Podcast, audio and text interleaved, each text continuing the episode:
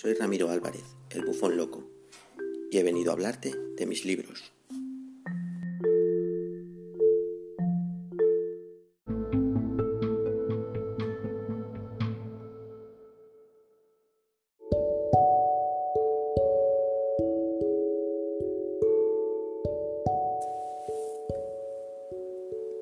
La ciudad sin esperanza.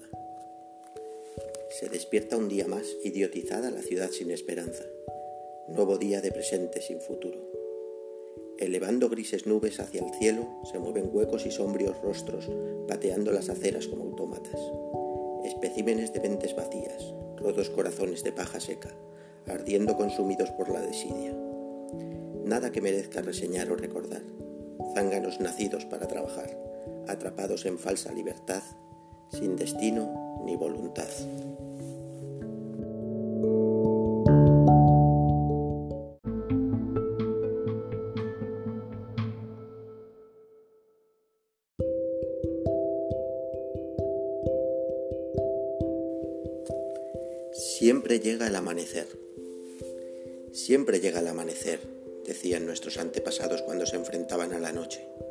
Un simple atisbo de esperanza ante las horas más oscuras que se interponían en el camino de la existencia. Una frase que, como una cuerda amarrada a la cintura, hacía las veces de seguro de vida ante el insondable abismo que se abría ante nuestros erráticos pasos.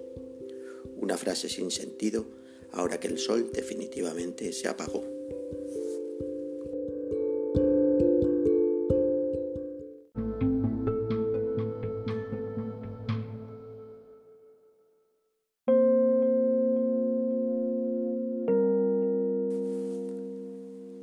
Estrella solitaria.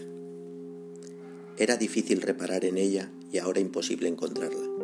Una estrella solitaria alejada de las demás constelaciones, justo en mitad de la nada, titilante en la distancia como haciendo una llamada a quien pudiese responderla, cada día más tenue, hasta que esta noche su leve resplandor se extinguió. El minúsculo espacio del firmamento que ocupaba se tiñó de tinieblas. Hoy, hace varios millones de años, un sol se apagó al otro lado del universo y nadie respondió a los rezos desesperados de aquellos a quienes bañaba con su luz y calor.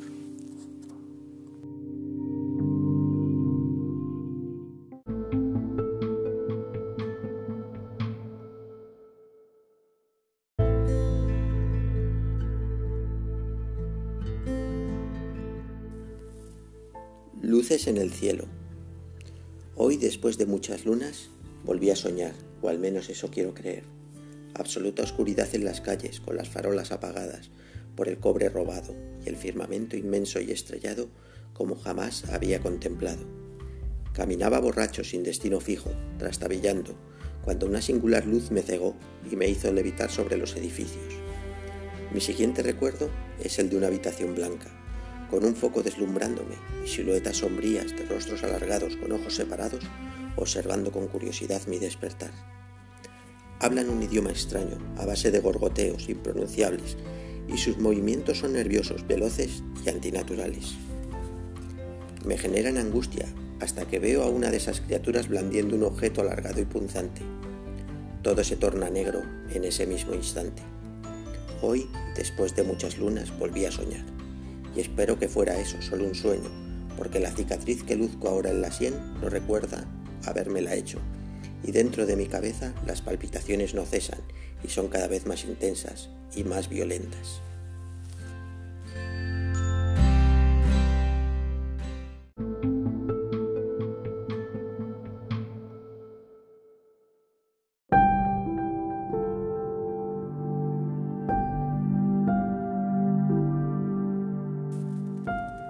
Luz en la distancia. No sé si serás capaz de creerme, pero vi una columna mágica de blanca luz elevarse en el horizonte. Fue justo en la hora que precede el amanecer de una noche sin luna, cuando millones de impensas bolas de gas ardiendo a tan incomprensibles distancias que parecían salpicaduras en la negrura de la oscura cúpula que nos arropa, me ignoraban imperturbables. Un pilar de luz surgió de la nada detrás de las lejanas montañas, una lengua de fuego que se retorcía y dejaba a su paso una, una estela de brillos de colores imposibles polvo de estrellas, cenizas de estrellas, cenizas de incontables galaxias que alguna vez alojaron vida, tomando la apariencia de un incesante y repetitivo palpitar luminoso. Mis ojos perplejos no se atrevían a, ni tan siquiera pestañear, mientras aquella palpitante luminosidad rectaba hacia el infinito como Jormungandr entre las raíces del olvidado y ancestral árbol que sustenta el mundo entre sus ramas. El mundo dormía y yo soñaba despierto solo en mitad de la nada, acompañado del más absoluto silencio y aquella fascinante e hipnótica luz. En la lejanía, el canto de un gallo rompió en mil pedazos el silencio, y poco a poco la insólita luz empezó a fundirse con las incipientes luces y sombras del alba, hasta desvanecerse en el azul del día. No sé si serás capaz de creerme, pero desde que la contemplé siempre sueño con la extraordinaria luz y su incesante y repetitivo palpitar. Incesante y repetitivo palpitar. Incesante y repetitivo palpitar.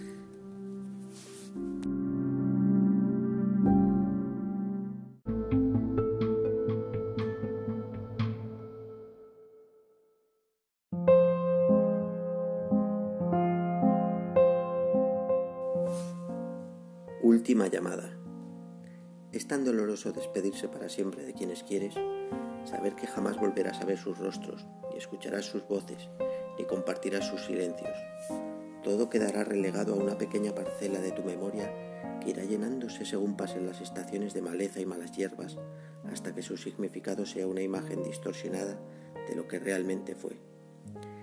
Es tan difícil dar cada paso que te lleve a realizar esta última llamada te paras un segundo frente al teléfono, respiras profundamente. Ha llegado el momento de hacer lo que has venido a hacer. Buscas y rebuscas unas monedas en tus bolsillos. No necesitas mucho saldo, pues será rápido y doloroso. Descuelgas el auricular y compruebas que hay señal, ya que estas viejas cabinas de teléfono en muchos casos ni funcionan. El, el pitido plano te taladra la cabeza. Hazlo. Introduces las monedas en la ranura temblando te sobresaltas con el sonido del metal cayendo en el depósito vacío. Debe hacer siglos que nadie utilice este aparato y es posible que tú seas el último. La palabra digital llena de píxeles muertos muestra que puedes hacer la llamada. Hazla. Mecánicamente marcas los números y esperas que deseñan. Un pitido, silencio. Dos pitidos, sí. ¿Sí? ¿Quién es? Pregunta su voz al otro lado del teléfono esa misma voz con la que has compartido risas y lloros. Te quedas paralizado, sabes que serán las últimas palabras que pronuncies, que algo se habrá roto y perdido para siempre cuando el sonido escape de tus labios. Respiras profundamente, te escucha, sabe que estás ahí. Yo... Los sonidos se resisten a salir de tu garganta, pero sabes que lo vas a hacer. Lo has planeado tanto tiempo que ahora no puedes echarte atrás. Lo siento una lágrima se te escapa al decirlo. ¿Por qué no, permites que termine la pregunta? Pitido plano. Lo hiciste. ¿Por qué lo hiciste?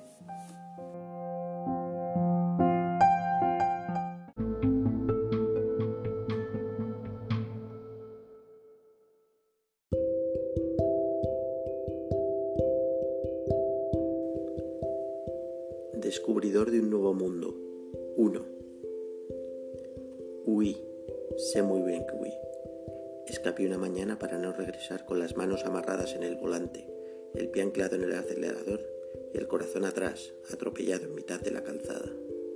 Despegué rumbo a lo desconocido, autopista de estrellas en el horizonte y mi antiguo y diminuto mundo detrás, haciéndose cada vez más pequeño en la distancia. 2. ¿Cuánto tiempo puede estar alguien huyendo de su pasado? ¿Alguna vez los recuerdos se desvanecen para siempre? Noche tras noche no cesaban de atormentarme las pesadillas. Despertaba con la piel empapada de sudor, gritando en la soledad de la enorme distancia recorrida. No creía tener otro futuro que el empacho a base de lamerme las heridas que jamás iban a cicatrizar. Entonces lo vi, un enorme túnel negro que se retorcía como un gusano, un gusano que se alimentaba de personas como yo, sin nada que perder. 3. ¿Qué puedo perder? El cosquilleo que ofrece lo desconocido se instaló en el interior de mi cerebro. La neurona que dicta los impulsos se desperezó y ordenó, hazlo. Y lo hice. 4. El viaje duró un suspiro. En un momento estaba en un lugar indeterminado del universo y en un pestañeo en otro exactamente igual. ¿El vacío parecía más cálido? Tal vez allí podría iniciar una nueva vida, regresar a los orígenes. Aterricé en un infinito campo de hierba que se mecía con el viento como un mar. Me bañé en sus olas. Me quedé embobada viendo las dos soles que en el cielo jugaban con las nubes. Cerré los ojos y dormí. Aquella noche, después de muchos años, soñé. 5. Lo primero que vi al despertar fue a ti, tu rostro mirándome fijamente con el reflejo de la curiosidad, tan claro. Eras diferente y a la vez igual. Me dijiste algo, no te entendí, pero tus ojos me dijeron todo. Me ofreciste la mano, la tomé, y juntos agarrados nos alejamos sin prisa a descubrir este nuevo mundo.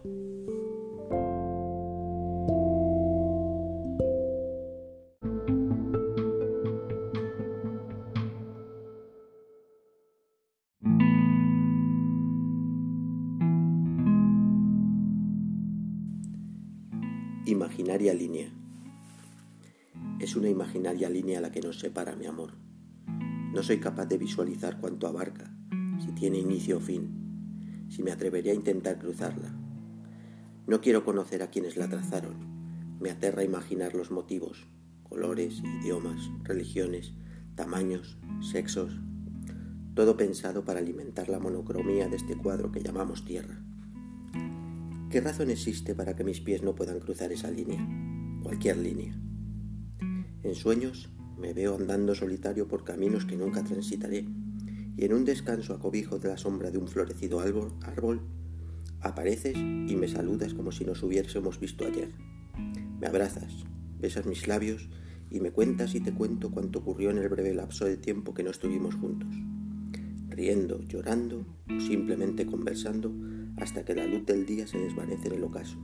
Un beso, un adiós fugaz con la certeza de que volveré a saludarte mañana, a abrazarte, a besarte. El despertar duele como duelen los alambres espinados que alguien puso entre nosotros para que estas barreras inexistentes tengan la forma y el nombre de aquello que no debería existir. Solo sé que te amo, que siempre te he amado, aunque nunca haya tenido la oportunidad de conocerte. Yo no imagino líneas, Imagino que me estás esperando al otro lado, donde aguarda lo desconocido, donde solo existes tú.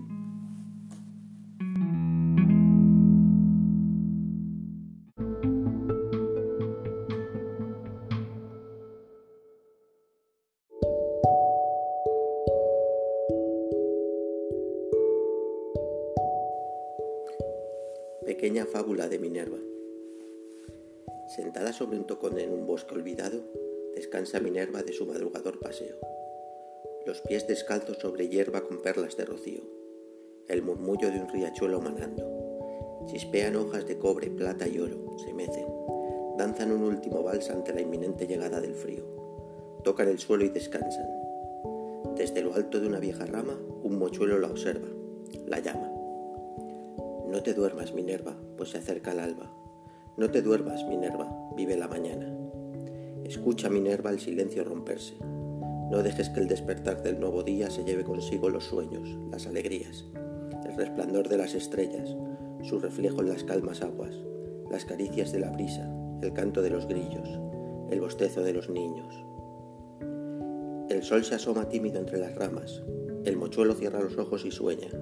Minerva se despereza, se pone de pie y camina, abrazando un nuevo día.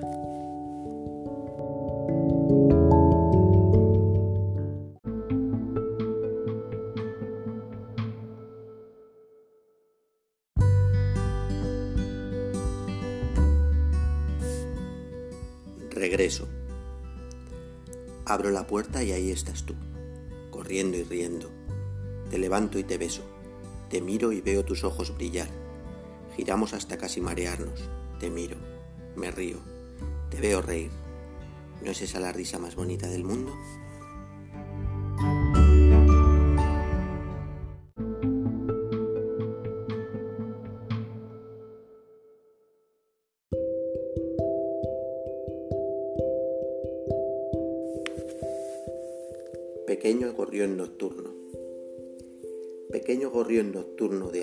Y pico de plata. ¿No ves que el sol se escondió y la luna ya canta? Es hora de desplegar tus alas y bailar al son del viento junto a las estrellas, planear sobre las luces de las ciudades que se apagan, sentir que la capa de oscuridad te envuelve para que las sagaces rapaces nocturnas no puedan criticar esa libertad que te acompaña. Tal vez posarte en un alambre de espinas, atusar tus suaves plumas mientras silbas y descansas tus negros y brillantes ojos ante la proximidad de la aurora. Pequeño gorrión nocturno, la noche por desgracia se acaba. Es hora de replegar las alas, cerrar tus ojitos de obsidiana y soñar hasta que inevitablemente la noche susurre. ¿No ves que el sol se escondió y la luna ya canta?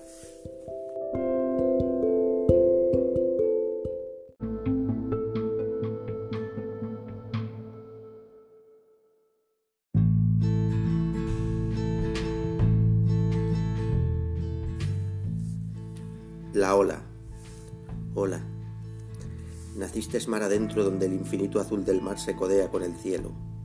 Hija de la luna y de las mareas. Naciste para avanzar siempre, sin detenerte. Saltas sobre las aguas haciendo cabriolas. Vestida con una corona de blanca espuma y un vestido de burbujas, sorteas los navíos dejando tu plateada estela. Saludas a las gaviotas cuando te acercas a la costa. Regalas un último brindis al sol cuando acaricias la playa. Llega el final del viaje, te mezclas con la arena, desapareces dejando un fugaz y húmedo legado. Adiós.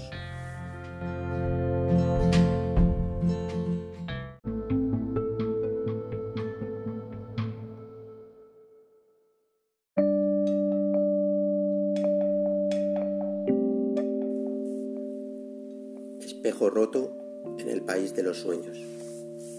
Fragmentos de cristal que saltan, afiladas esquirlas que seccionan la carne, finas líneas de sangre carmesí que marcan los minutos y segundos que faltan para que la vida al otro lado del espejo quede relegada al oscuro abismo de los cuentos olvidados en el lejano pozo de los recuerdos. Otro héroe caído, otro camino cortado, otro rey destronado, otro gran amor acabado, otro reflejo distorsionado, otro sueño olvidado, simplemente otro espejo roto en el país de los sueños.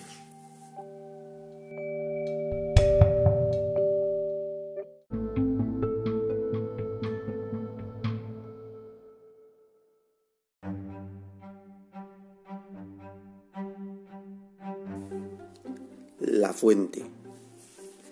Buscando santuario en un paraje apartado de miradas ajenas, Llegué a una plazuela olvidada por el tiempo al final de una intransitada callejuela tras las irregulares líneas de viejas edificaciones en ruinas. Allí, inmutables reposaban las aguas de la fuente. Una fuente de piedra entre las sombras de enmaralladas hiedras y milenarias higueras cuyas ramas enroscadas elevaban a categoría de arte la caprichosa arquitectura de la naturaleza formando cúpulas y arcos de tonos verdes imposibles, acompañadas de la orquestación de hojas silbando al son del viento y el murmullo del fluir del agua. Casi se podía palpar la tranquilidad que emanaba de las cristalinas aguas, reflejando aquel templo que invitaba al culto, al pensamiento contemplativo y meditación. Invitación que acepté gustoso, saciando la sed con las heladas aguas y quedándome sentado en su borde, respirando la mística ambientación de aquel lugar que parecía extraído de algún antiguo cuento o leyenda. Me dejé arrastrar por las ensoñaciones que incitaba, y ante tanta calma en estado puro, me pareció sentir alrededor la inusual presencia de todas aquellas criaturas que sabiamente nos ocultan su existencia. Hadas y duendes observando tras el follaje, bailando, cantando, saltando, haciendo cabriolas y el amor entre las ramas, como si este mágico refugio estuviese apartado del mundo y aquellos seres mitológicos no tuviesen nada que temer del despiadado ser humano. Cuando desperté de aquel místico sueño estaba ya muerto. El ancestral veneno diluido en las aguas de aquella fuente me arrebató la vida sin dolor ni castigo, dejando a su vera un cuerpo que parece eternamente dormido y un espectro que avisa al viajero sediento que no sucumba a este paraje de ensueño en el que han perecido tantos incautos como yo.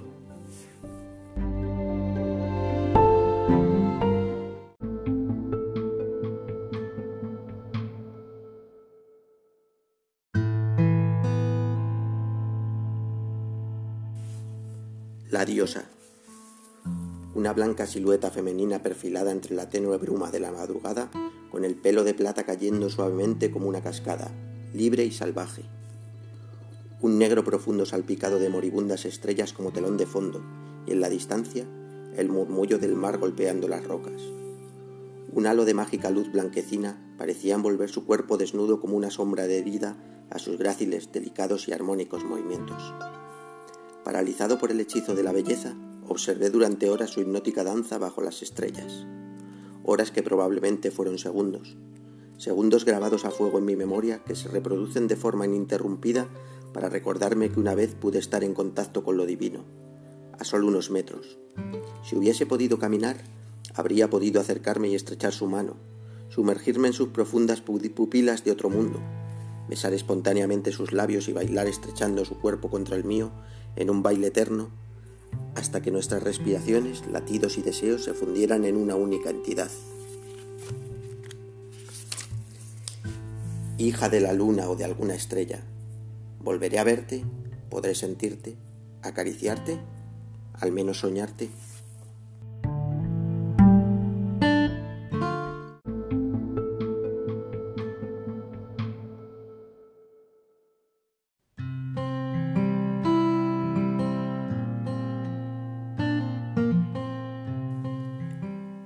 Caballo que quería volar.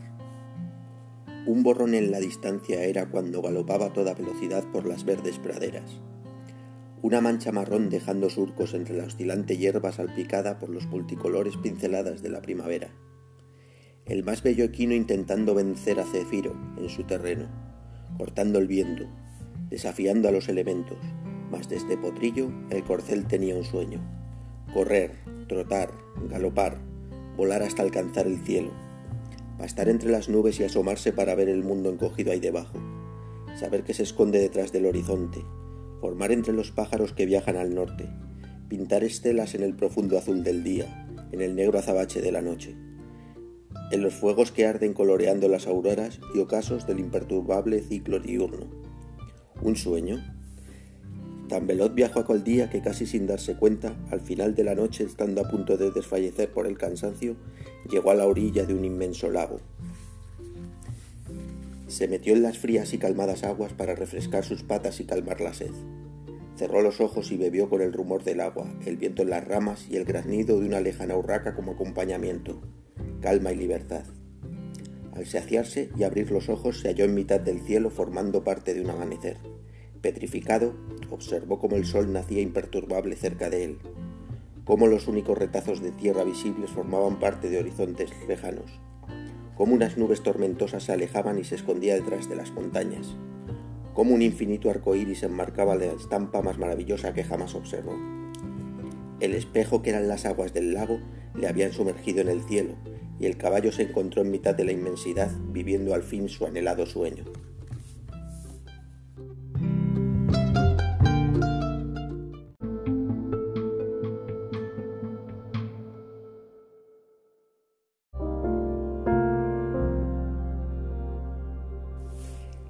La ventana. Todos los días al despertar me asomo a la ventana.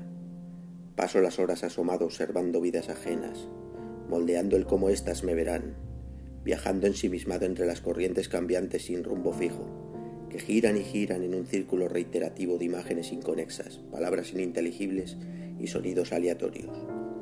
Miles de mundos prefabricados al alcance de la mano que en realidad son inalcanzables. Al cerrar los ojos en la oscuridad de la noche, siempre me quedo pensando en la ventana, en todo aquello que dejaré de ver por no poder estar observando mientras sueño. Tal vez llegue el día que pueda apartar la mirada de esta ventana y descubrir que alrededor está girando mi propio mundo.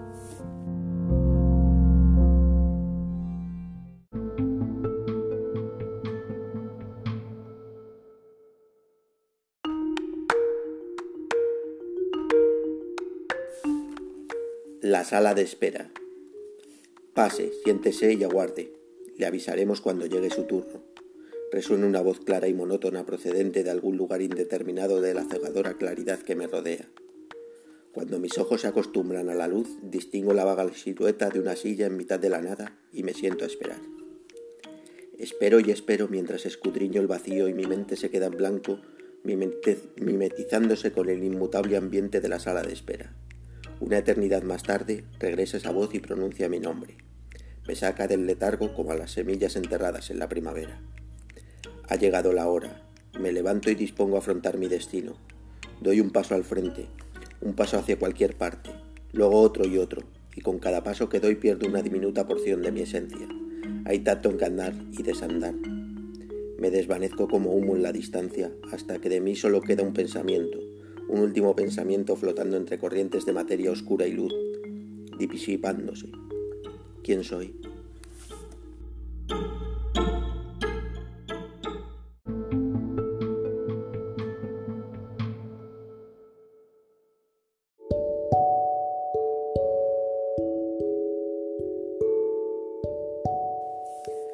Gotas de lluvia. Siempre adoré el sonido de las gotas de lluvia golpeando en la ventana. Plic, plic, plic, plic, plic. Maravillosamente arrítmico y a su vez en esencia musical. Sinfonía de partitura errática y repetible cada vez que es interpretada durante un temporal. Cuando suena, el mundo se silencia, se difumina, nada lo perturba, Incluso la caótica jungla del asfalto queda en el más absoluto desamparo al compás de esta inigualable oda a la soledad. Ocupo mi butaca, me relajo, se atenúa la luz, cierro los ojos y me abandono al sueño de la eterna sonata de la lluvia en la ventana.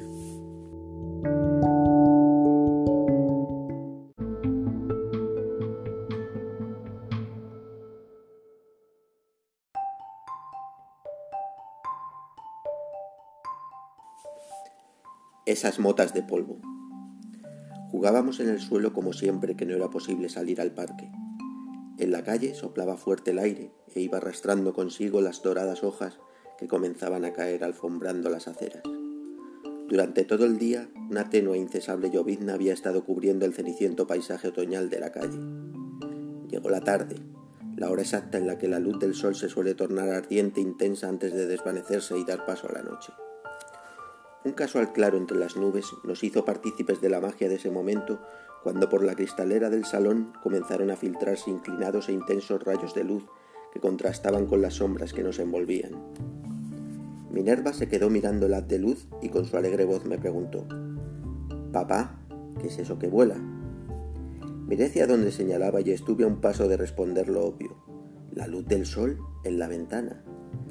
Pero reparé en que ella no se refería a eso se refería a las motas de polvo en suspensión que parecen cobrar vida en los rayos de luz. Cualquiera que se haya molestado en observarlos coincidirá conmigo en lo hipnótico de su movimiento, sus irregulares formas y sus brillos sacados de un sueño. Es solo polvo. Polvo de hadas, mi niña, respondí arrimándola a mí con un abrazo. Lo sueltan tras de sí para dejar constancia de, de su existencia, ya que son invisibles para nosotros. Minerva no preguntó más. Se quedó mirando la luz en silencio buscando hadas hasta que finalmente el mundo mágico se oscureció. Todo ese tiempo con la preciosa sonrisa de una niña convencida de, lo que, de que lo que había respondido era real. ¿Y quién soy yo para decir que no lo es?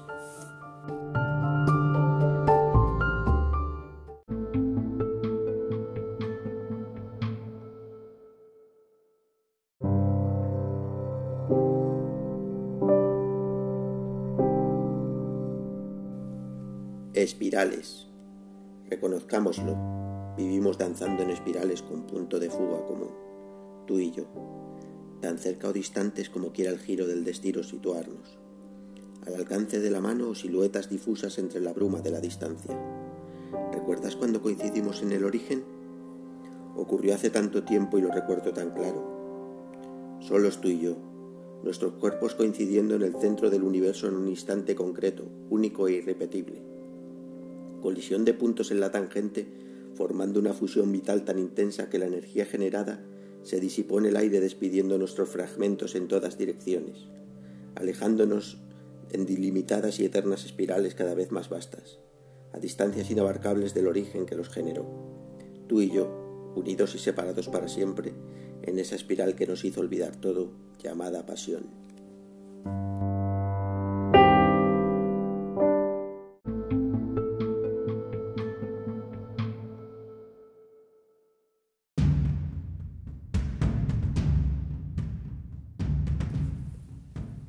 Al abismo.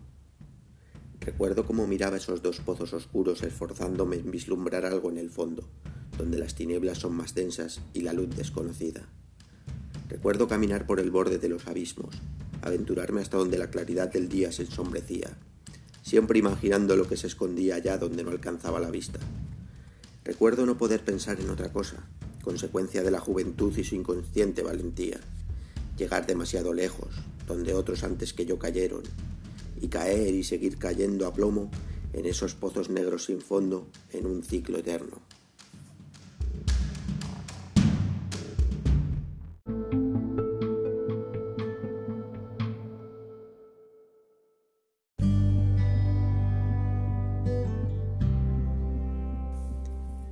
El hombre de la eterna sonrisa. Nunca se paró a pensar en las consecuencias de una caída desde un piso 52 el hombre de la eterna sonrisa. Un hombre feliz, optimista hasta la médula. Aferrado al marco de la ventana abierta, miraba abajo, donde la marabunta humana iba y venía sin una secuencia concreta, sin lógica. El viento allá arriba era fuerte, su corbata multicolor ondeaba espasmódica. El cómo se encontraba en esa situación no parecía importar. El presente era una ventana, él y una simple elección. Saltar o no saltar. He ahí la cuestión. Y saltó. La gravedad tirando, el viento frenando y la velocidad como suele hacer en estos casos, llevándole de la mano. Dos palomas en una cornisa lo observan pasar en su descenso. Lo miran, se miran, continúan copulando. El fin está cerca, mas él sigue sonriendo, el credo del optimismo. Algo ocurrirá que le saque del aprieto. El suelo se ve más claro y detallado según se va acercando y se encuentra ya a muy pocos metros. La clásica cuenta atrás para un tremendo impacto. 10, 9, 8, 7, 6, 5, 4, 3, 2, 1. El tiempo se detiene, no como recurso literario, literal. La ciudad queda congelada en la misma décima de segundo en la que el cuerpo iba a estamparse contra el asfalto. Un par de milímetros más y ese habría sido el resultado. El hombre de la eterna sonrisa respiró aliviado, estiró los brazos y se ayudó con ellos para ponerse de pie a salvo. Crujió los dedos, metió la camisa por el pantalón, se colocó la corbata y se fue andando, silbando una alegre canción. A los pocos pasos, el tiempo regresó. El mundo siguió girando y el hombre de la eterna sonrisa sonrió.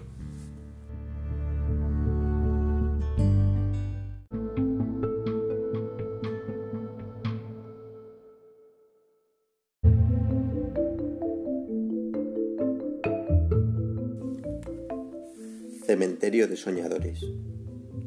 Sin haberlo planeado, abandonamos puerto una gélida mañana de invierno en nuestro velero, surcando las calmas aguas buscando alcanzar nuestros sueños buscando ignotas tierras de cielos abiertos, azul profundo, serenos o negro azabache, donde hallar guía y consuelo en las constelaciones de olvidados dioses y héroes del pasado, o en las estrellas solitarias que quizás estén ya apagadas.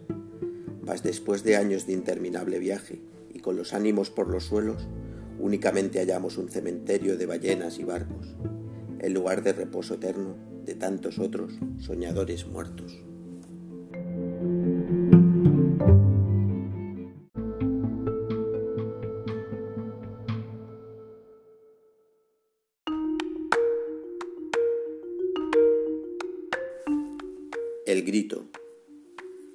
¿Cuánta angustia puede almacenar un cuerpo? Se preguntaba cada día y cada día la angustia iba aumentando, acrecentándose hasta doler, llenando cada espacio entre las células que lo conformaban.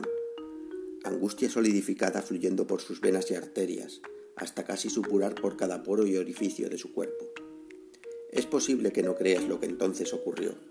Abrió todo lo que pudo la boca y gritó ondas sonoras de angustia condensadas expandiéndose en un arco incapaz de reducir su potencia en la distancia.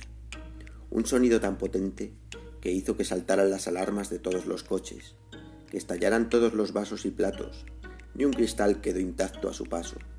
Los perros aullaron, reventó incontables tímpanos. Finalmente, aquella perfecta son tormenta sonora se alejó hacia el espacio, dejando atrás calma y destrucción. En el espacio nadie puede escuchar tus gritos. La premisa se equivocó.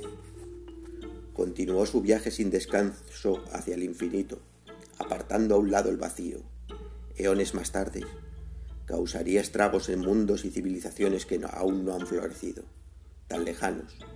No le importaba el futuro de lo que en ese momento era inexistente. Respiró tranquilo, pues la angustia con el grito se había ido.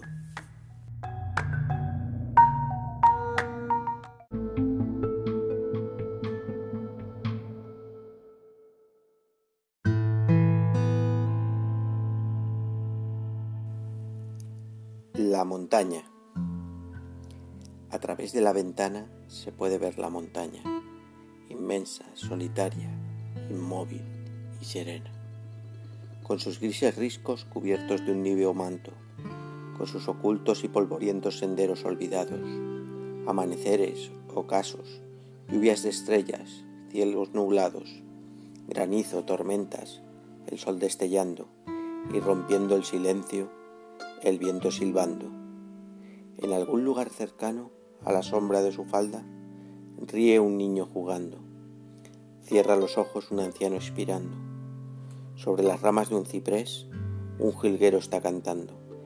Y en una triste oficina, un hombre observa impasible, pensando.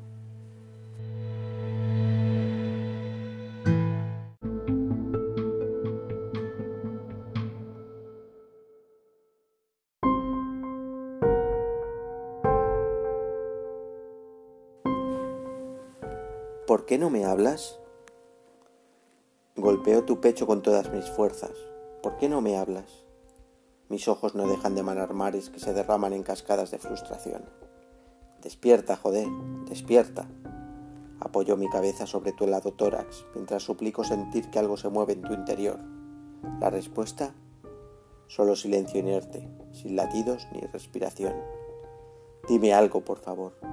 Tu cristalina pupila me devuelve un decadente reflejo, el de un hombre desesperado por sentir vida en un cuerpo que siempre estuvo muerto. ¿Por qué se tuvo que agotar tu batería?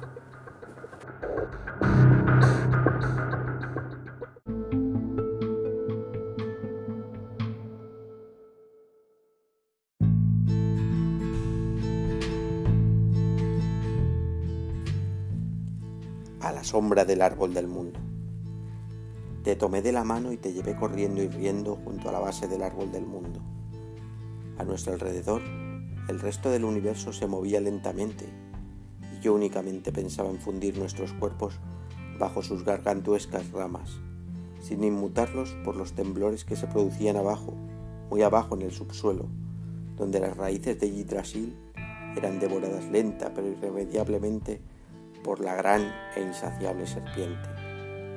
No nos importaba nada, pues aunque el Ragnarok llegaría pronto y todo lo conocido sería arrasado por cruentas batallas y desolación, estaba escrito en las estrellas que quedaríamos tú y yo solos para repoblar el mundo de entre los túmulos de ceniza. Y así, bajo la sombra del árbol del mundo, hicimos el amor sin preocupaciones ni descanso, hasta que llegó el ocaso y la mismísima existencia se estremeció ante los lejanos redobles de los tambores de guerra, las explosiones y el olor a muerte y napal. El juicio final había comenzado y yo solo podía pensar en yacer junto a ti por toda la eternidad.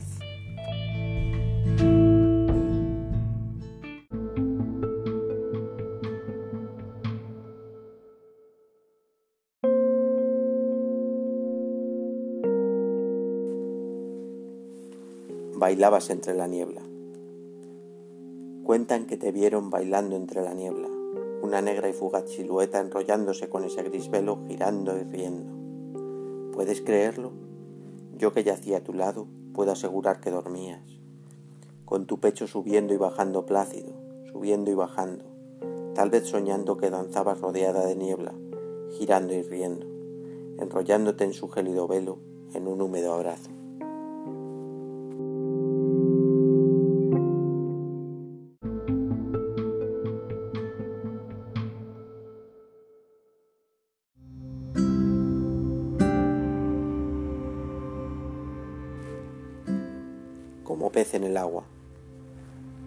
Y crecieron aletas. Desde el acantilado salté y las revoltosas aguas me acogieron. Allí me zambullí y me dejé llevar a capricho de las corrientes marinas. Arrecifes cubiertos de corales, inmensos campos de algas danzantes, abismos tenebrosos e insondables, infinito azul profundo, bancos de destellantes peces de toda gama de colores, naufragios tornados santuarios, vertederos de plásticos submarinos, ruinas de ignotas ciudades, templos sumergidos y algún lecho de fino arena, donde tumbarse a contemplar con un filtro de olas marinas tormentas de haces reflectados de luz de luna llena y estrellas, incontables estrellas inmutables en su cielo, eras y eras, con el lejano y relajante canto de las últimas ballenas.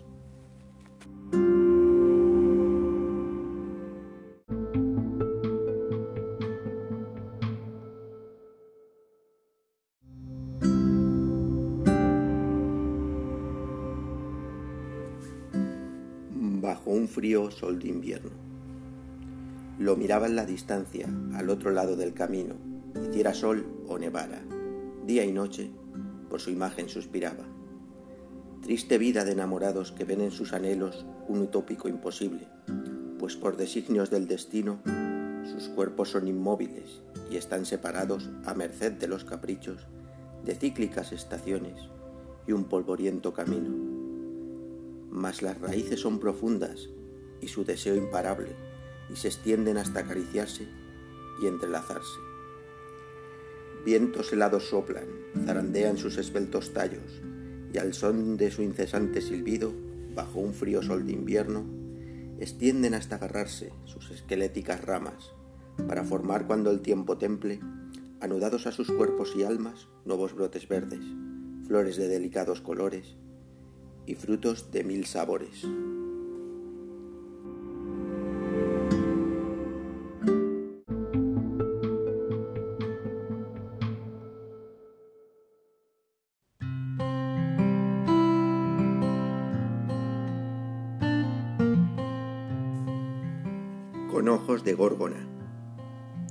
Mira que me lo advirtieron y aquí estoy perdido para siempre, por perseguir un sueño, una utopía, de cabellos arremolinados latentes de vida y formas orgánicas de movimientos serpenteantes. Mira que fui advertido por los oráculos y por los viejos sabios y por los parroquianos de taberna y los cuentos de niños que quitan el sueño en las noches más oscuras cuando las llamas se desvanecen en volátiles hilos de humo. Mira que fui ingenuo por creer que esa magia no existía, por pensar que esos cuerpos desgastados y petrificados serían cosa de algún pasado lejano, tan lejano. Y ahora aquí estoy, viendo tornarse mis huesos, órganos, músculos y piel, fría piedra inerte. Y todo por mirar directamente los ojos de la górgona e intentar decir sin palabras que escapen de mis paralizados labios un simple te necesito.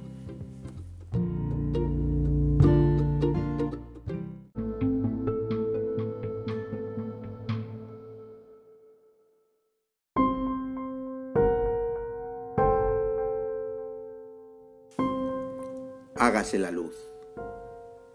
Hágase la luz y la luz se hizo entrando como una lluvia de flechas a través de la persiana recién levantada, bañando con su resplandor la figura del cuerpo desnudo cubierto con sábanas de la mujer más bella y ardiente que jamás conocí. Ella agarró la almohada y se tapó la cabeza riendo. Maldito cabrón, ¿no tuviste suficiente con lo de anoche? Baja de nuevo eso. Salté a su lado, aparté la almohada y la ligera sábana que la cubría. Antes de que se perfilaran sus rasgos ya estaba besando sus labios y disfrutando del sedoso tacto de sus curvas. Un último y terrorífico beso cuando contemplé atónito cómo su pálida piel se hacía jirones, su carne burbujeaba y se derretía como cera fundida al contacto con la luz directa del sol de mediodía.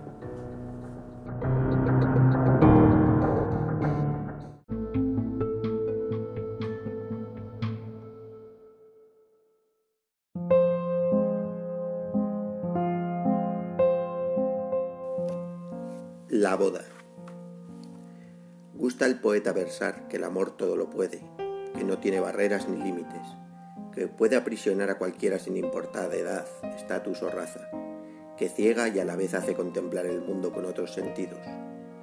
Todo eso dice el poeta, y puedo dar fe de que no pueden ser más ciertas sus proclamas.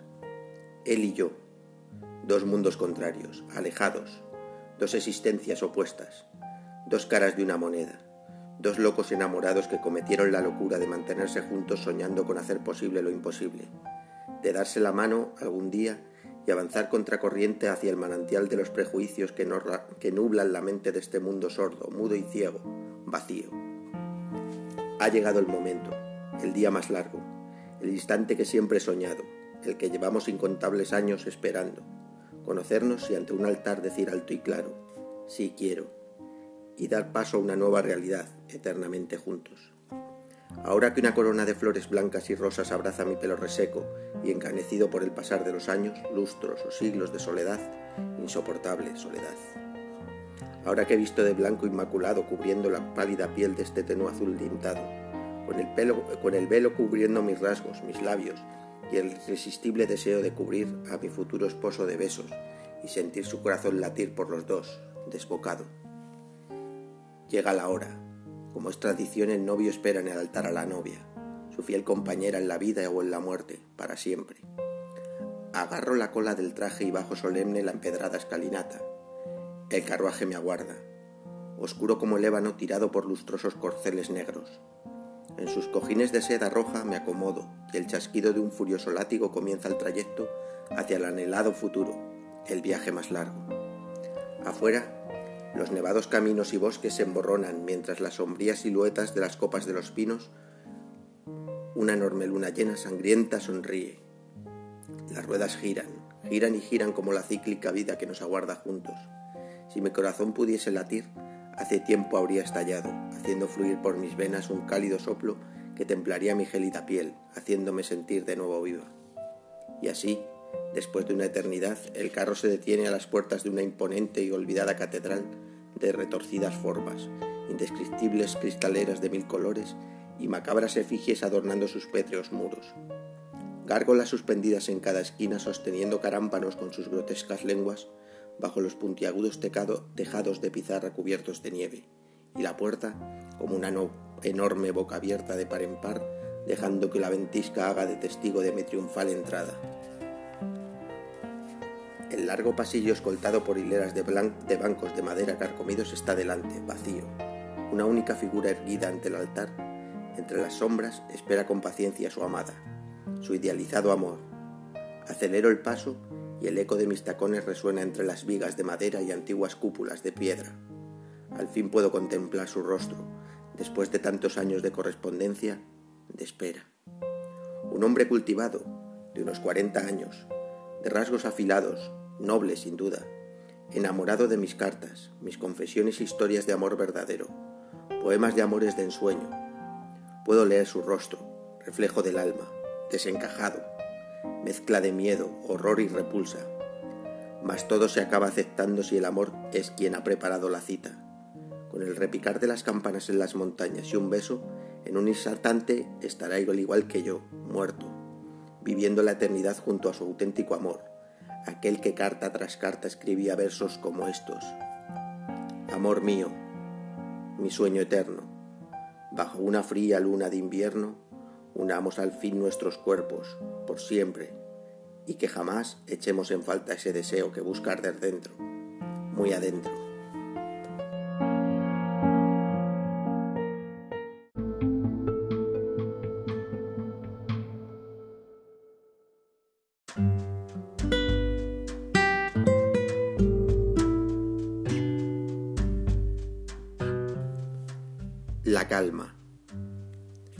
Las siete y media de la mañana de un festivo cualquiera. El cielo cubierto con sábanas blancas, los árboles pelados inmóviles, las frías calles vacías. No existe aire que balancee ni una brizna de hierba, y las aves que gustan cantar en las mañanas posadas en las ramas hace tiempo que emigraron. El mundo ahora parece estar en absoluta calma. Una calma solo rota por el chasquido de un mechero y la tos seca de un anciano que fuma apoyado en una terraza, con la mirada perdida en el horizonte y la tranquilidad inamovible que transmite. Su mente viaja atrás en el tiempo, hasta los años en los que fue feliz en compañía de su esposa recién fallecida. Recuerda especialmente la risa y el brillo de sus ojos, el cómo sentados sobre un murete de piedra abrazados observaban a sus hijos correr entre la hierba. Era otro tipo de calma, tan impregnada de vida. Con ese pensamiento girando en su cabeza, no puede evitar que se escapen las lágrimas silenciosas y frías que intenta arrastrar la tristeza, como las volutas de humo que se alejan y desvanecen con el pasado perdido, mientras el cigarro se consume como su propia vida, con tanta calma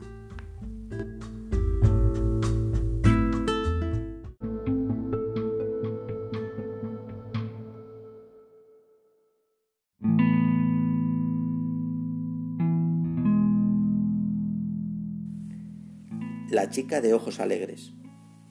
Un simple reflejo en un cristal era la chica anónima de ojos alegres y linda sonrisa que coincidía conmigo cada mañana en el vagón, mirando las estaciones pasar difuminándose en el brillo de sus pupilas, dejando pasar una tras otra con la maraña de la humanidad yendo y viniendo como pollos sin cabeza. La música sonaba con un volumen tal vez demasiado alto en los grandes auriculares de color azul de marca blanca que siempre llevaba Movía la cabeza al ritmo, mientras con los labios recitaba silenciosos versos que debía desconocer el resto del mundo, y no le importaba, pues viajaba aislada en su burbuja, mientras en las calles millones de vehículos recorrían repetitivos caminos sin origen ni destino. Una estación antes del final de la línea siempre se bajaba. Pedía perdón al pasar a quien aquel día había sido su desconocido e inseparable compañero de viaje, y se dirigía como levitando hacia las puertas de salida, entre la aglomeración de gente de rostros indiferentes y cansados. Al salir, siempre la veía mirar al tren alejarse por la vía, por el oscuro túnel, triste metáfora de la vida que se repite sin opción de cambio día a día. Y casi podría decir que al perderla de vista, ella se disipaba también con su vivaz mirada. Abría un portal arcano, secreto e invisible a su espalda, y se trasladaba a la dimensión paralela ajena a este mundo, en decadencia, donde seguramente debía tener su residencia. Un día cualquiera dejó de ocupar el asiento, su asiento. Nunca más volví a ver sus alegres ojos ni su sonrisa. Puede ser que cambiase de trabajo, se mudase a otra ciudad o emigrase a otro país, aunque me gusta imaginar que simplemente decidió no regresar jamás desde su mundo a este que día a día se marchita.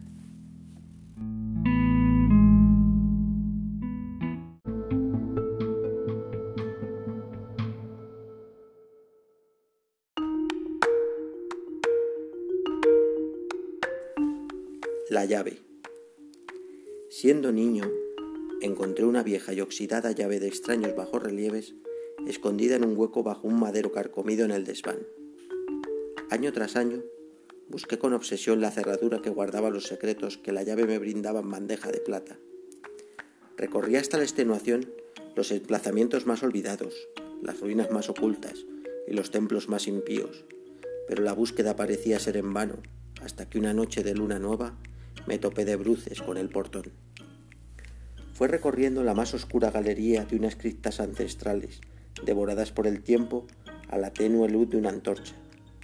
Al final de un corredor tapizado de telarañas, hay una pesada puerta de piedra negra labrada con retorcidas figuras de otras eras, las mismas figuras retorcidas que daban forma a la apreciada llave que me acompañaba siempre encadenada al cuello. La llave encajaba perfectamente en el ojo de la cerradura, giró con el crujir y el temblor de unos pesados engranajes y la puerta se abrió de forma ceremoniosa, con el chirrido de sus gondes levantando una espesa, una espesa nube de polvo. Cuando la polvareda se disipó, el descubrimiento de lo que se hallaba al otro lado me horripiló. Me horripiló y enamoró a partes iguales. Por eso, mis últimos actos conscientes fueron cerrar la puerta con llave a mi espalda, desnudarme y entregarme al gélido y embriagador abrazo de la palpitante y obscena oscuridad que allí había estado aprisionada durante eones aguardando mi, mi llegada.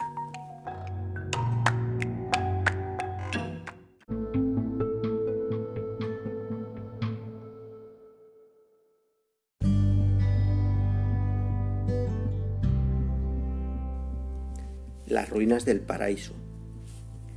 Llegamos al planeta y comenzamos a sobrevolar sus verdes campos, profundos bosques y tupidas selvas.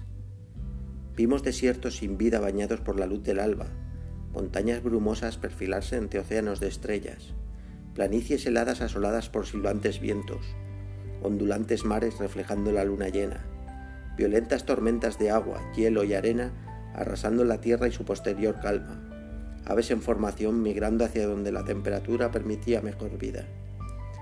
Vimos el paraíso y vimos sus ruinas, restos y aquí y allá de alguna olvidada civilización, pequeños pueblos, monstruosas ciudades, estructuras imposibles e interminables, carreteras devoradas por la maleza y la propia naturaleza desencadenada.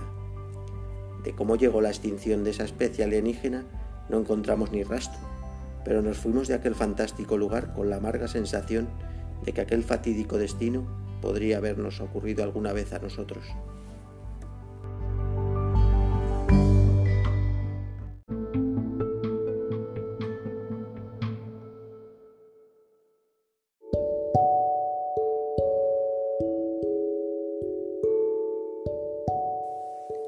Aves en el paraíso.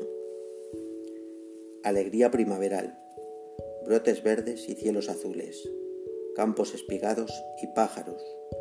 Un millón de pájaros capeando los vientos y entonando himnos a la pura libertad. Sombras entretejidas en las aceras vacías. Tórtolas en la calzada. Mirlos posados en las ramas. Gorriones piando en la baranda y erigiendo nidos de barro en el alféizar de la ventana una pareja de golondrinas.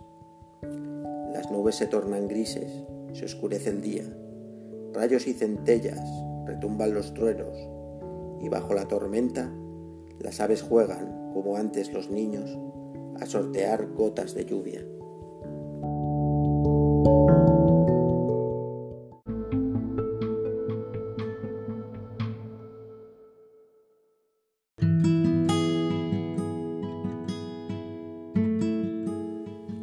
El destructor del mundo. Lo primero que haré hoy después de desayunar es destruir el mundo, pensó evitando salir de la confortable y cálida cama. Afuera, el crudo invierno había cubierto los valles de blanco impoluto y apenas había comenzado a asomar el sol en el horizonte. Cuando veinte minutos más tarde sacó valor para incorporarse, se estiró y bostezó. Perezosamente, se acercó despacio a la ventana y levantó con un chirrido la descolorida persiana. Se maravilló con aquel paisaje capaz de dejar sin aliento, que salaba calma. En los helados caminos no se veía ni un alma, ni un pájaro surcando los cielos o imprimiendo sus huellas en la nieve, ni tan siquiera parecía soplar pizca de viento que bamboleara los árboles pelados. Sonrió. Así debe ser un mundo sin vida, se dirigió tambaleante a la sucia y anticuada cocina, donde preparó una gran y humeante taza de café solo, en una vieja cafetera de hierro fundido. Agarró el recipiente y dejó que el calor se transmitiera a través del tacto hasta sus débiles músculos de sus envejecidas manos. Inhaló el aroma y se regocijó con la hirviente bebida abrasando la garganta e insoflando renovada vida a su anciano cuerpo. Al finalizar, sintió que estaba rebosante de fuerzas, fuerzas para dirigir al fin su propósito a buen puerto. Si Marga siguiese viva, habría querido que lo hiciese. El recuerdo de su esposa fallecida hacía ya cinco años regresó a su mente como un fantasma. El cómo lo apoyó siempre hasta en el más absurdo de sus proyectos. El cómo con su maravillosa sonrisa lograba que todo respirase magia, que todo pudiese lograrse.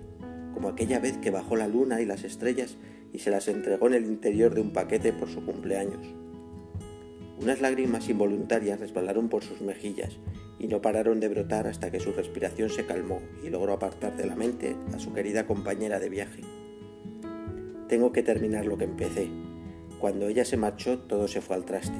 El sueño de mi vida sepultado entre recuerdos que jamás regresarán. Hoy es el día, hoy le desenterraré. Se quedó ensimismado con el rítmico movimiento de las manillas del antiguo reloj de pared que su padre de su padre colgado sobre el polvoriento papel pintado pasado de moda. Con cada tic-tac quedaba un segundo menos de aquella solitaria vida. No permitiría que la manilla girara un grado más. ¿Seré capaz de hacerlo? Ha pasado tanto tiempo. Tengo miedo de no ser capaz. No dejó que la duda siguiese socavando su voluntad. Golpeó con furia la mesa y lo hizo, cogió su vieja pluma y un folio en blanco de un cajón del escritorio. Leyó con ansias la última hoja de un montón que rebosaba a un lado y continuó escribiendo justo donde lo había dejado hacía tantos años. Escribió y escribió sin descanso hasta que concluyó su novela inconclusa. Chasqueó los dedos y toda la vida de aquel maldito mundo sin sentido se extinguió. Fin.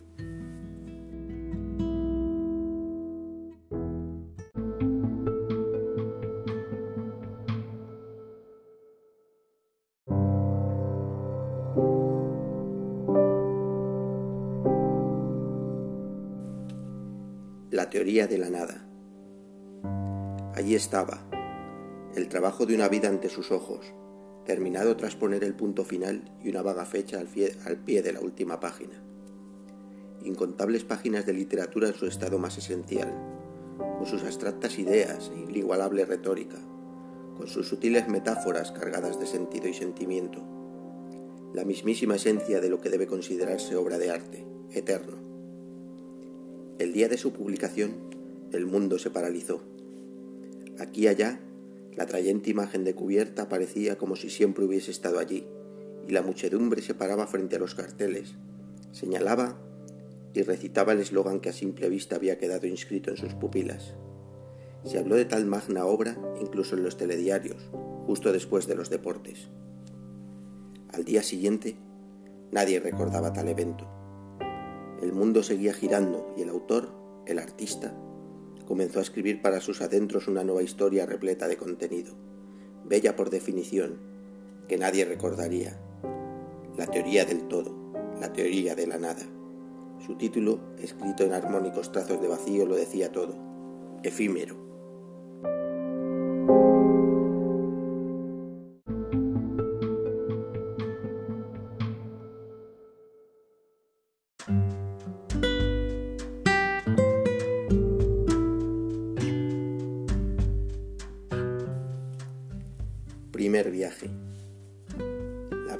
Siempre duele, dijiste acariciando mi cabello.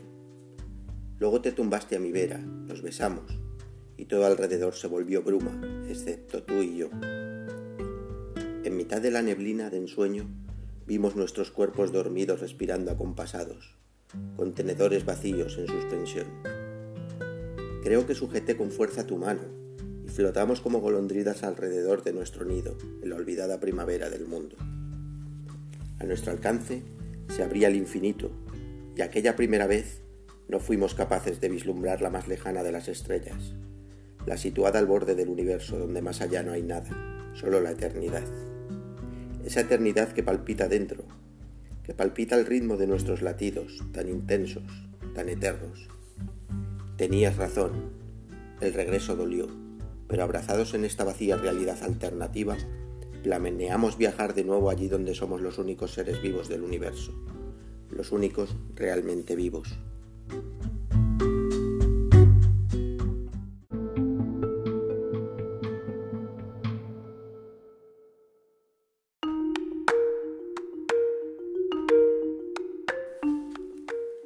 Te estoy esperando. Esta noche de luna nueva no logras conciliar el sueño. Hay algo entre las sombras que se filtran por la ventana que oprime sin compasión tus entrañas. Reina el silencio, pero en tus oídos extraños susurros indescriptibles se reproducen a intervalos cortos. Mira debajo de la cama, te estoy esperando. Miras debajo de la cama, no hay nada. ¿Nada? En el epicentro de las tinieblas, unos ojos enormes te observan, y una demencial mueca, simulando una horrenda sonrisa, susurra. Te estoy esperando.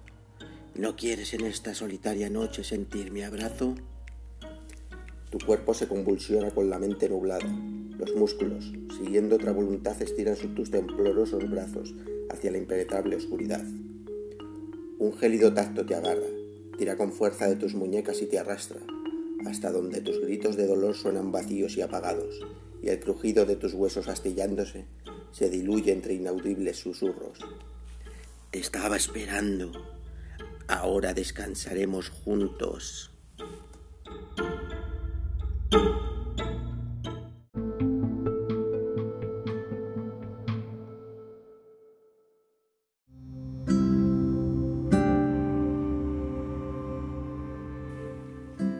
Mensaje en una botella.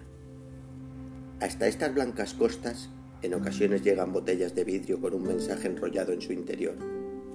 En muchas ocasiones la sal los hace ilegibles tras haberse filtrado a través del corcho, pero a veces el papel se encuentra intacto y permite leer su contenido. Este breve escrito apareció esta mañana semienterrado entre la fina arena tras bajar la marea.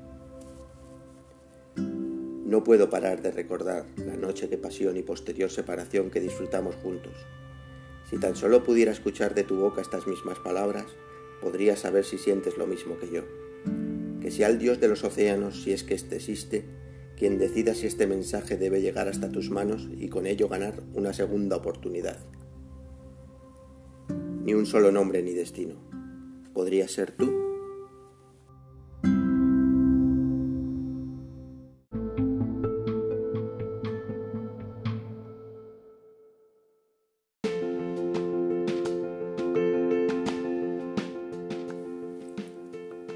Planta, por favor. La puerta de aluminio se abre y paso al interior del ascensor, acristalado y tan limpio que sus vidrios son imperceptibles. Junto al panel de control, un hombre bajito que aparenta más de 50 años vestido de botones aguarda con las manos en la espalda y aire distraído a que se llene el recinto. ¿A qué planta se dirigen? Pregunta educado mientras pulsa el botón que fuerza el cierre de puertas. La respuesta por parte de todos los aquí reunidos es unánime, como ensayada y representada un millón de veces. Última planta, por favor. El hombrecillo sonríe y se estira para poder alcanzar el botón más elevado, el grabado con la letra N. La inercia no se hace rogar y comenzamos el largo ascenso. En la pantalla digital sobre la botonera comienzan a sucederse las cifras mientras a través del cristal podemos apreciar cómo van pasando plantas y plantas abarrotadas de gente, aquellos que se bajaron alguna vez antes de alcanzar el destino. Llega el momento en que los dos dígitos de la pantalla no dan para más y se quedan paralizados en el 00. En ese mismo momento, el ascensor abandona el inmenso rascacielos, sale a la luz y continúa, y continúa subiendo silencioso por los raíces metálicos anclados en algún lugar indefinido del infinito. La entrada masiva de luz, como a las plantas, nos insufla ánimo puedo sentir la inexplicable vibración de la energía que nos rodea. Nos agolpamos en el cristal para ver la maravilla de nuestro mundo haciéndose cada vez más pequeño. Vehículos hacerse hormigas y altos rascacielos transformándose en rocas inservibles bañadas por océanos de polución. Los horizontes se tornan lienzos salpicados con pinceladas oníricas de incontables tonos de color, variando su concepto cada instante como bocetos inacabados. Cuando atravesamos la primera nube, el cuadro, se borra de repente, envolviéndonos en un blanco impoluto que salpica y llena de minúsculas gotas de agua la cristalera. La expectación se deja notar. Estamos llegando a nuestro destino. El ascensor decelera y se detiene. Vuelve a entrar la cegadora luz que nos ilumina con formas de arco iris al atravesar las gotitas que envuelven el cubículo. Escuchamos el tañido de una campana y la, y la pantalla comienza a parpadear. Última planta, señores. Bajen con cuidado y pasen buena tarde. El hombrecillo nos despide uno a uno según vamos abandonando el ascensor. Cuando el último de los otros está fuera, la puerta se cierra, el ascensor desciende hasta desaparecer, dejándonos solos en una inmensa planicie de esponjosas nubes. Todos los visitantes nos dispersamos en direcciones diferentes hasta que nos perdemos de vista y acabamos en completa soledad. Justo la intención que perseguimos. Después de un largo paseo entre las nubes, ocupo la, orilla de una de ellas con vistas a cielo abierto y mi imaginación comienza a volar mirando las nubes variar sus formas a capricho de los cuatro gigantes de los vientos.